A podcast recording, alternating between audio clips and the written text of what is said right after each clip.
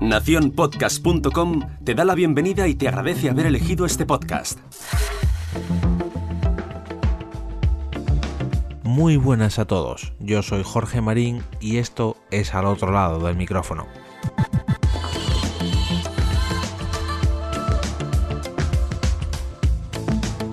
Este jueves no estoy solo a este lado del micrófono.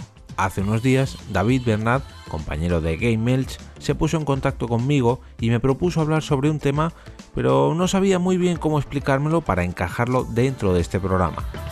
Mi respuesta fue sencilla, dale una vuelta de tuerca para encajarlo y envíame un audio comentándolo tú mismo. Dicho y hecho, os dejo con la reflexión de David. Muy buenas Jorge y muy buenas a todos los oyentes de al otro lado del micrófono.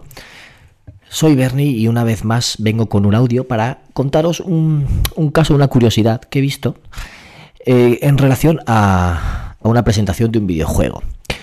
La, dicha presentación se realizó en el espacio Fundación Telefónica y eh, con motivo de la exposición Videojuegos, los dos lados de la pantalla, hicieron eh, la, digamos, presentación oficial, vaga la redundancia, del videojuego Black Sad. Black Sad es una serie de cómics muy exitosa, una serie, unos cómics españoles muy exitosos y se presentaron en octubre en, Madrid. La cuestión es que eh, dicha presentación la, graban en vídeo y la suben en su canal de YouTube, pero también está difundido pues, casi todos los contenidos que, hacen en, esta, en este espacio, eh, también lo difunden en formato podcast. Cuando es algo muy visual, ¿no? ya que hay público, eh, porque es un acto presencial, aún así también lo difunden en formato podcast, porque están muy al día con las nuevas tecnologías y las nuevas tendencias. La cuestión es que, eh, bueno, esta presentación estaba en, ella teníamos a Juan Díaz Canales, que es co-creador y guionista de los, de los cómics, tenemos a Juan Miguel Martín, que es el programador jefe, y Alberto Lozano, que es jefe del equipo artístico. Todo ello presentado y, dirigido por Desiree Bresen, que es guionista y además se ha declarado gamer, ¿no? es, una aficionada a los videojuegos. Lo que me resultó curioso fue que Desiree, al principio de dicha presentación, ella misma dijo que iban a hacerlo en plan charla y eh, un poco formato podcast, más que una presentación rueda de prensa como se podría realizar en otro, en otro elemento, en otro producto cultural. Y me hizo, me hizo gracia por eso. Yo no, la, no conocía que Desiree fuera podcaster o hubiera grabado o hubiera participado en podcast anteriormente, pero por lo visto eh, aquel ha demostrado que sí que conoce lo que son y seguramente será consumidora. con lo cual ella misma mm, definió eh, esa presentación más como un podcast que como una rueda de prensa. Y así lo hicieron. Estuvieron hablando del proceso de desarrollo, del tomas de decisiones, de motivos artísticos y luego al final pues tuvieron una pequeña rueda de preguntas del público que ellos mm, resolvieron muy amablemente.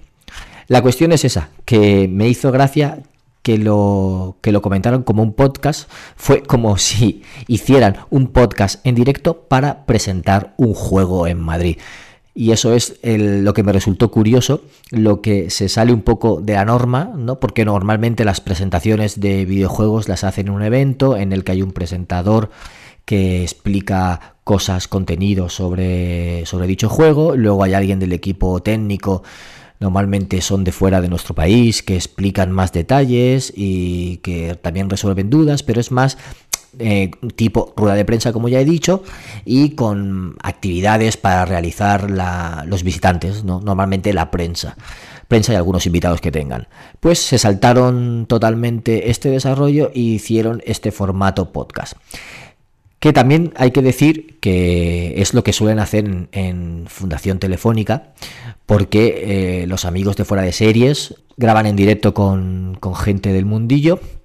También en Buenos Días Madresfera graban allí eh, cada ciertos meses. Y, y sí, eh, tanto en vídeo como en audio graban todo el contenido para difundirlo. Pero lo que decía, los otros son más, son podcasts que graban de vez en cuando en Fundación Telefónica y esto era una presentación de un juego que se hacía más en formato podcast. Y eso era lo que me había resultado curioso y lo que demostraba que el medio está cada vez más afianzado, se conoce más y está más difundido por, el público en general, ya no solo la, la, gente que lo escuche habitualmente, específicamente, sino que todo el mundo conoce, va conociendo lo que es un podcast y le va prestando más atención y se animan a escuchar de vez en cuando alguno.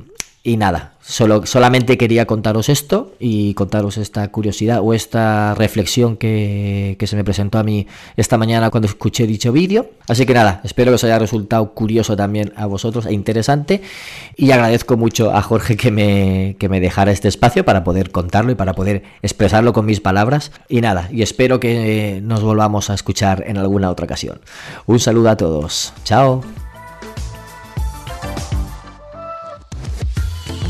No solo me han entrado ganas de escuchar esta presentación sobre el videojuego Bloodshot, a la que por cierto os enlazo en las notas del episodio, sino que además quiero comprar este título para mi Nintendo Switch e incluso leer el primero de sus cómics, que por cierto lo compré hace tiempo debido a una recomendación que nos hicieron en Porqué Podcast y todavía lo tengo ahí pendiente sin ni siquiera pasar de la primera página. Desde aquí, dar las gracias a David por su colaboración para este episodio y aprovecho también para dar las gracias a todos aquellos que estáis apoyando este podcast a través de mi perfil en Coffee, ya que hemos llegado hasta el 10% de la recaudación necesaria para realizar el próximo sorteo, ni más ni menos que una Amazon Echo Dot de tercera generación. Tú también puedes apoyar este podcast y además entrar en este fantástico sorteo.